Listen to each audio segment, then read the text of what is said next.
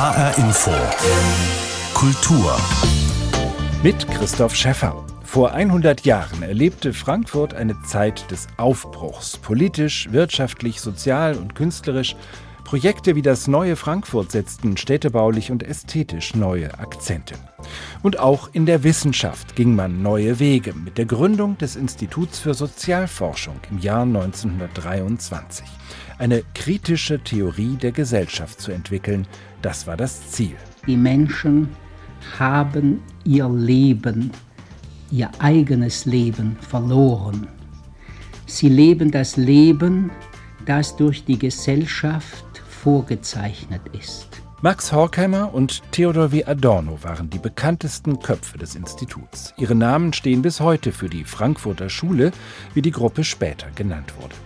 Am kommenden Montag feiert das Institut für Sozialforschung mit einem Festakt seinen 100. Geburtstag. Anlass für uns, einen Blick auf die heutige Forschung am Institut zu werfen und nach den Bezügen zu den Theorien der Gründergeneration zu fragen. Es erscheint paradox. Ausgerechnet ein Millionär und Kapitalist war es, der 1923 in Frankfurt ein marxistisch orientiertes Forschungsinstitut gründete. Wir springen genau 100 Jahre zurück. Natascha Pflaumbaum nimmt uns mit in die Geschichte des Instituts für Sozialforschung.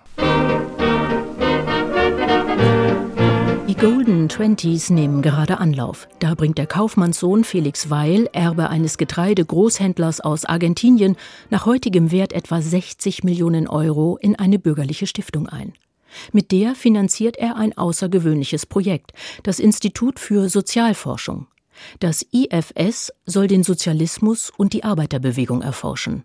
Konkret geht es um die Theorien von Karl Marx und ihre Bedeutung für eine zukünftige Gesellschaft. Der Soziologe Leo Löwenthal war einer der ersten Wissenschaftler des neuen Instituts. Das fing 1924 die offizielle Gründung statt und 26 bin ich dann ins Institut halbtägig eingetreten und habe meine ersten Arbeiten zur Literatursoziologie geschrieben.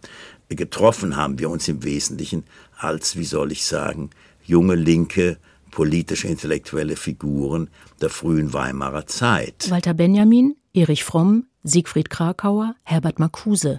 Das sind die Intellektuellen der frühen Weimarer Zeit, die hier gemeinsam einen interdisziplinären Blick auf die Gesellschaft werfen. Der Forschungsauftrag des IFS konkretisiert sich, als 1930 der Sozialphilosoph Max Horkheimer die Leitung des Instituts übernimmt. Der Marxismus weicht einer sozialphilosophischen Gesellschaftskritik und ihrer Analyse. Schon drei Jahre später, 1933, schließt die Gestapo das Institut wegen staatsfeindlicher Bestrebungen. Max Horkheimer geht nach New York ins Exil und verlegt eine Außenstelle des IFS an die Columbia University.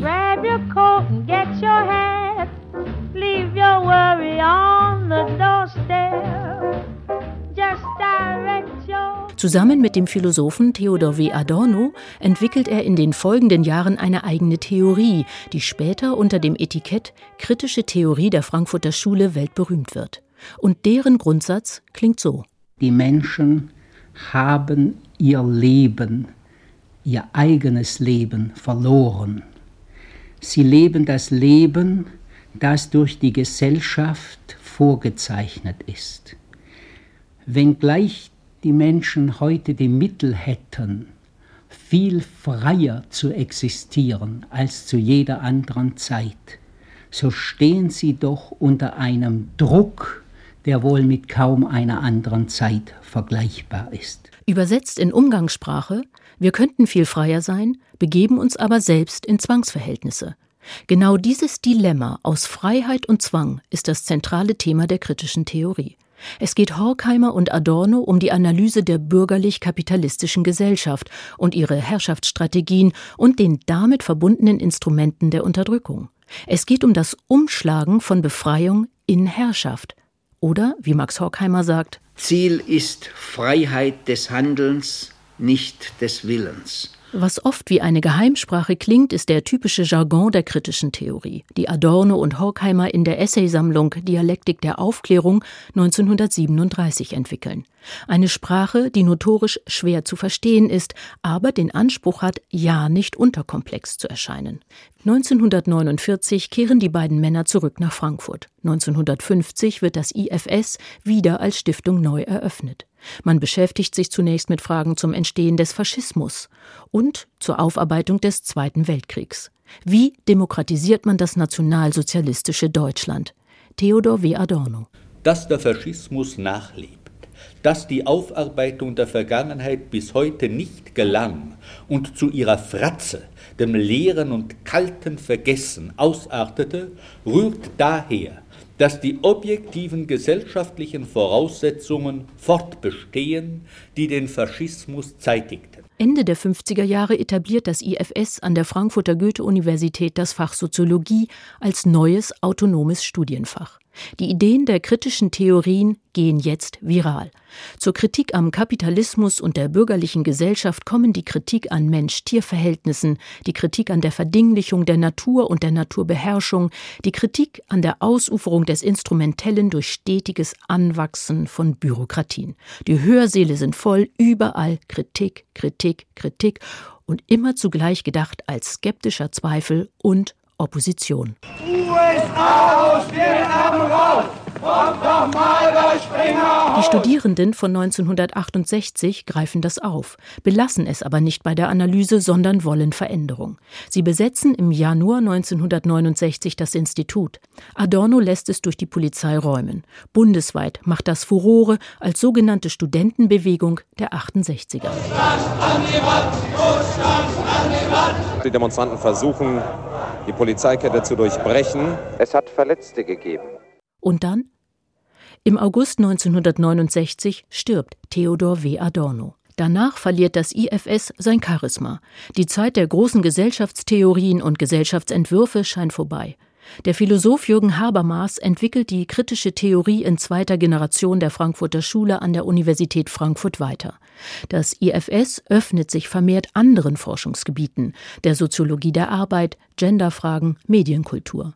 Adornos Nachfolger Ludwig von Friedeburg, Axel Honneth und jetzt seit 2021 Stefan Lessenich schreiben die kritische Theorie fort. Stefan Lessenich blickt so in die Zukunft des Instituts. Gesellschaftliche Verhältnisse sind menschengemacht. Auch in den nächsten 10, 20 und 30 Jahren werden gesellschaftliche Verhältnisse von Menschen gemacht. Und dann geht es darum, dieses Machen von Verhältnissen, ja, die Machbarkeit auch von anderem mit zu beeinflussen und zu gestalten sagt Stefan Lessenich, der heutige Direktor des Instituts für Sozialforschung in Frankfurt. Den kritischen Blick auf die gesellschaftlichen Verhältnisse hat sich das Institut ebenso bewahrt wie den interdisziplinären Ansatz. Neue Forschungsfelder werden im Kollegium gemeinsam entwickelt.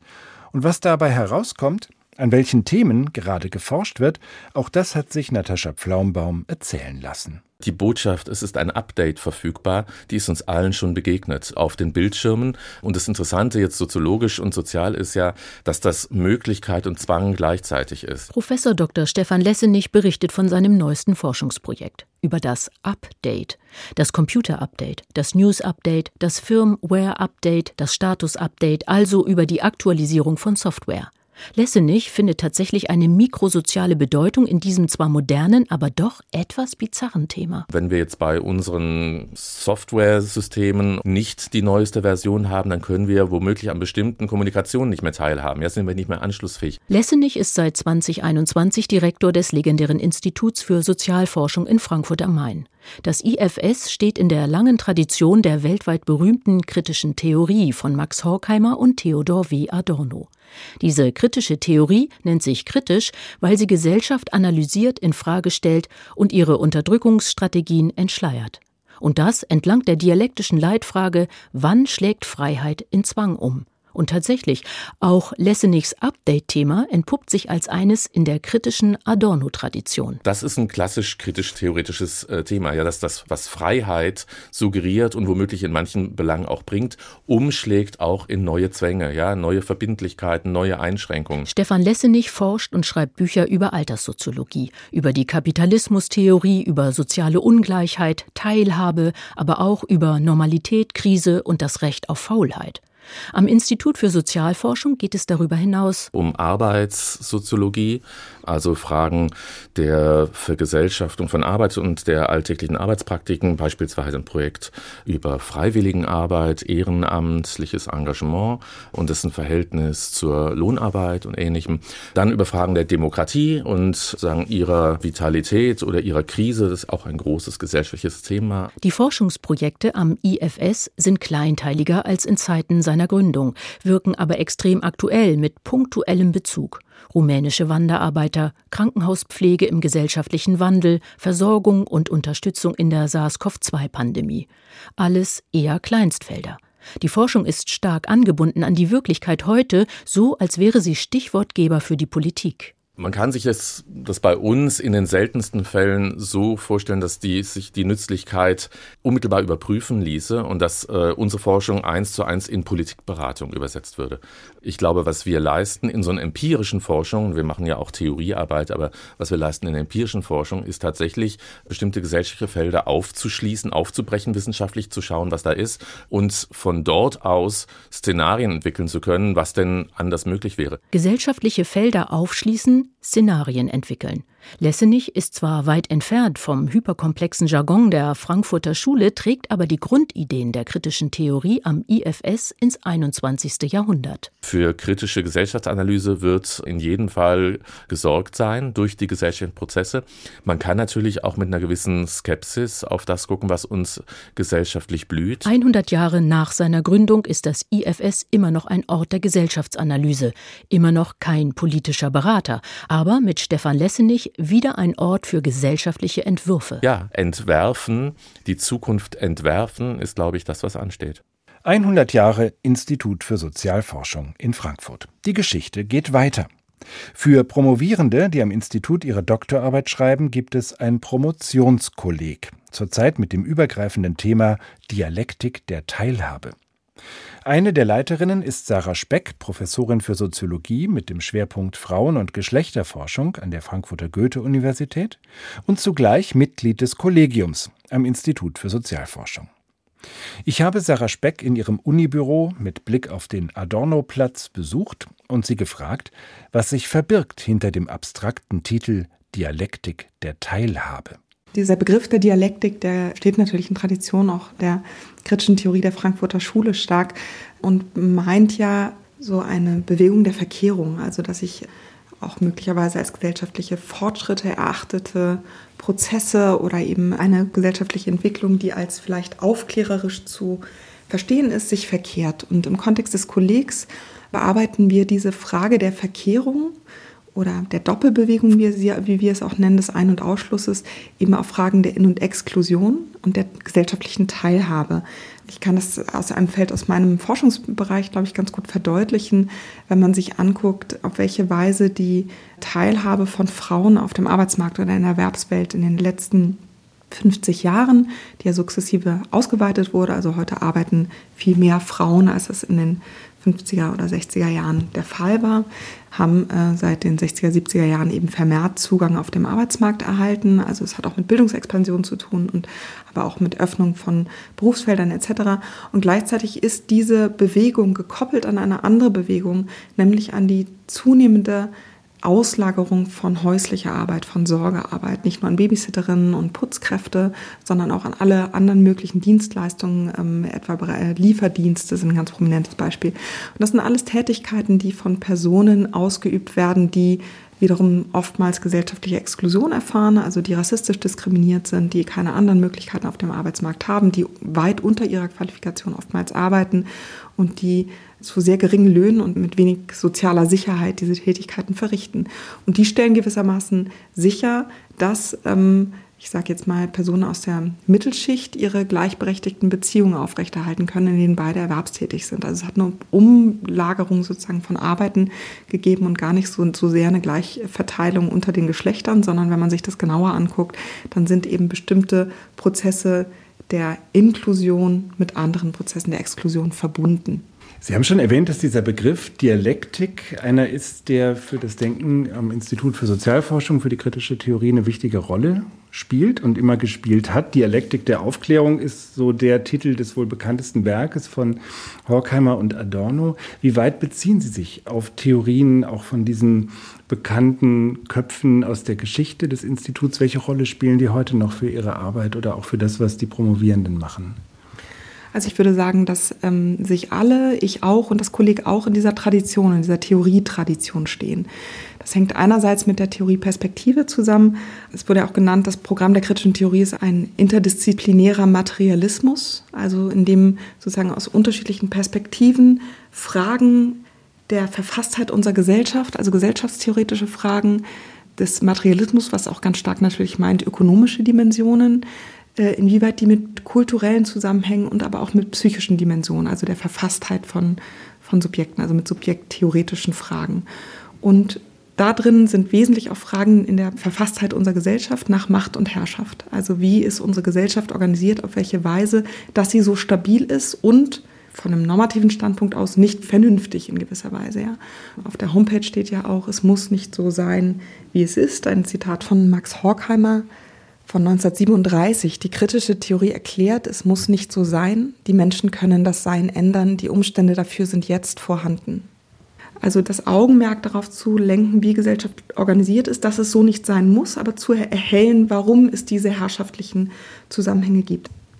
Sie haben eben schon äh, Max Horkheimer zitiert mit äh, dem Satz, der zur Veränderung aufruft, der das sozusagen auch zum Programm der kritischen Theorie macht, ist im Wissenschaftsverständnis des Instituts für Sozialforschung Wissenschaft immer auch Kritik, Gesellschaftskritik und Aufruf, ja, letztlich politisch aktiv zu werden, um die Verhältnisse zu ändern? Da sprechen Sie eine ganz äh, komplexe ähm, Frage an, äh, über die viel debattiert wird. Kritische Theorie versteht sich auch als Gesellschaftskritik, als Erkenntniskritik auch, als Gesellschaftskritik, nicht deshalb gleich als Politik. Aber die Frage der politischen Veränderungen, würde ich sagen, stellt sich direkt im Anschluss. Ähm, aber es ist sozusagen, kritische Theorie sagt nicht selbst, auf diese Weise soll es genau sein und das müssen wir machen. Der Bezugspunkt der Kritik ist ja auch oftmals ein negativer, also zu sagen, so wie es ist, soll es nicht sein. Und es gibt aber lange Debatten natürlich und auch bis heute über Verständnisse von Kritik und auch über den normativen Standpunkt. Also die Frage von wo aus formulieren wir eigentlich die Kritik und wie können wir das begründen? Und was ist der Bezugspunkt? Ähm, bei Adorno ist das ja oft das, ähm, das gesellschaftliche und individuelle Leiden, also das erfahrene Leid als Hinweis darauf, dass die Gesellschaft, so wie sie eingerichtet ist, keine gute ist und dass es eine andere sein sollte. Aber um diese Fragen der Kritik, der Erkenntniskritik und der Gesellschaftskritik gibt es eben sehr auch gegenwärtig in der sozusagen weiteren kritischen Theorie mit klein k viele hochinteressante, anspruchsvolle Debatten. Was diese Debatten eint, ist ein Verständnis davon, dass die eigene Theorieproduktion oder Wissenschaftsproduktion empirisch und äh, theoretisch situiert ist, gebunden, eingebettet in gesellschaftliche Kontexte, in gesellschaftliche Machtverhältnisse und dass es diesen Standort zu reflektieren gilt. Ich würde gerne zum Schluss nochmal auf Adorno blicken, äh, dessen Schreibtisch übrigens Sie aus Ihrem Büro, in dem wir hier sitzen, sehen. Der ist ja in einem Glaskasten auf dem Campus, auf dem neuen Campus Westend der Frankfurter Uni konserviert und direkt in Ihrem Blickfeld. Adorno hat in seiner Zeit im Exil in den USA unter anderem unter dem Eindruck auch des Nationalsozialismus sehr viel geforscht über den autoritären Charakter. Mhm. Ähm, ist das ein Themenfeld für das Institut für Sozialforschung, das heute vielleicht wieder wichtiger wird, wo wir in Europa politische Entwicklungen haben, die auch die Demokratie wieder gefährdet erscheinen? Also ist sozusagen diese Exilerfahrung der Frankfurter Schule etwas, was für die Gegenwart heute noch eine besondere oder wieder eine besondere Rolle spielt?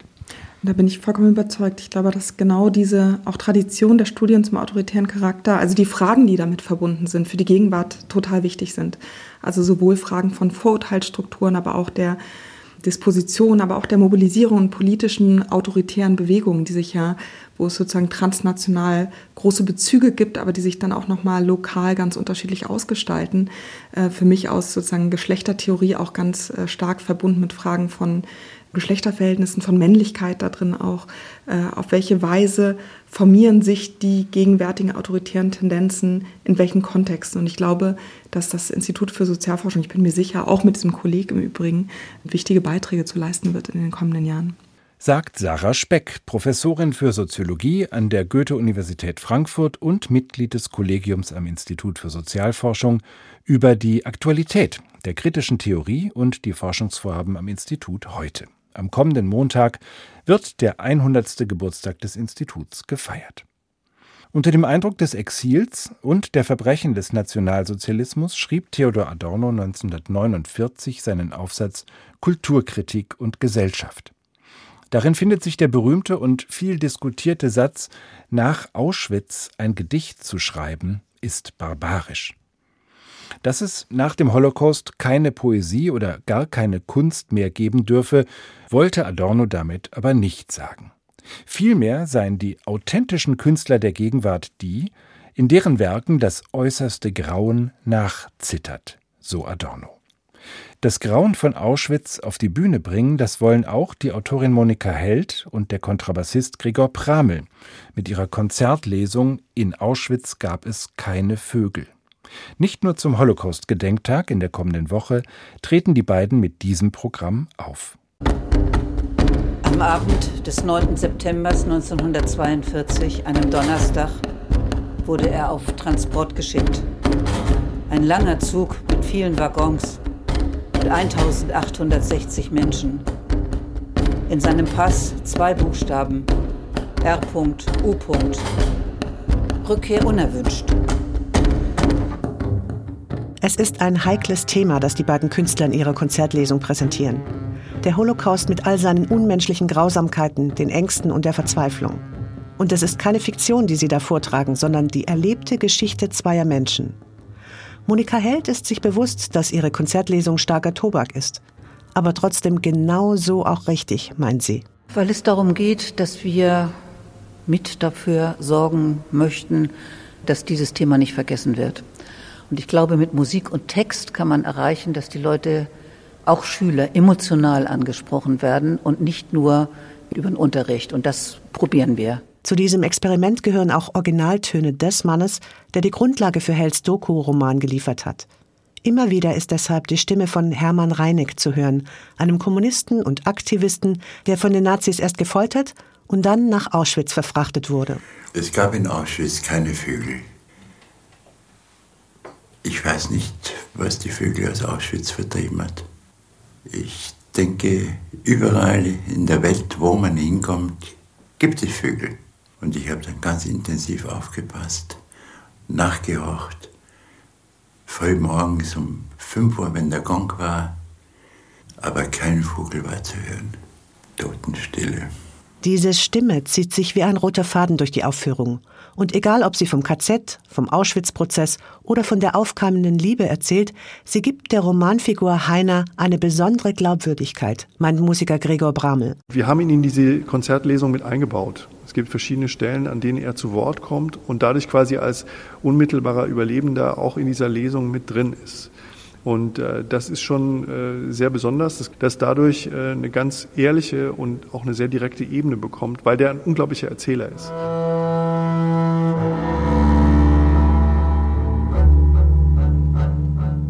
Manchmal steht diese Originalstimme allein, aber immer wieder wird sie auch von Kontrabasstönen untermalt. Auch das ist ein Experiment.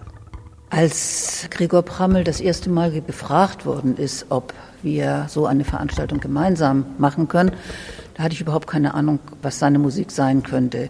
Ich habe nur gedacht, hoffentlich fiedelt er nicht irgendwas Gefühliges, weil das passt nicht zum Text.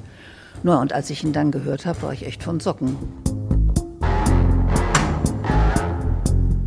Auch von der Uraufführung an der IGS Nord in Frankfurt dürfte Monika Held von den Socken gewesen sein. Denn während der knappen Stunde der Konzertlesung war es im Zuschauerraum ungewöhnlich still. Kein Flüstern, kein Stühlerücken war von den rund 100 Schülern der 10. Klasse zu hören. Und danach erst ergriffene Stille, Dann begeisterter Applaus. Aber keine Fragen oder Diskussionsbedarf. Vor allem die Jungs drängten nur noch nach draußen. Nur ein paar Mädchen schafften es, das Erlebte in Worte zu fassen. Ich saß da und ich habe nur zugeschaut. Ich habe mich kaum bewegt eigentlich. Also ich war komplett gefesselt. So habe ich es halt noch nie gehört und es war schon anders und also interessanter fand ich so auf jeden Fall. Ich fand es total spannend und beeindruckend auch die Inszenierung, weil es war so abgestimmt zueinander, dass genau dann Musik gespielt wird und so Spannung aufgebaut wurde und das fand ich einfach nur super. In Auschwitz gab es keine Vögel. Yvonne Koch hat uns das Programm von und mit Monika Held und Gregor Pramel vorgestellt. Am 26. Januar ist es in der Bonifatiuskirche in Frankfurt zu sehen. Und das war HR Info Kultur mit Christoph Schäffer. Die Sendung gibt's auch als Podcast bei hrinforadio.de und in der ARD Audiothek.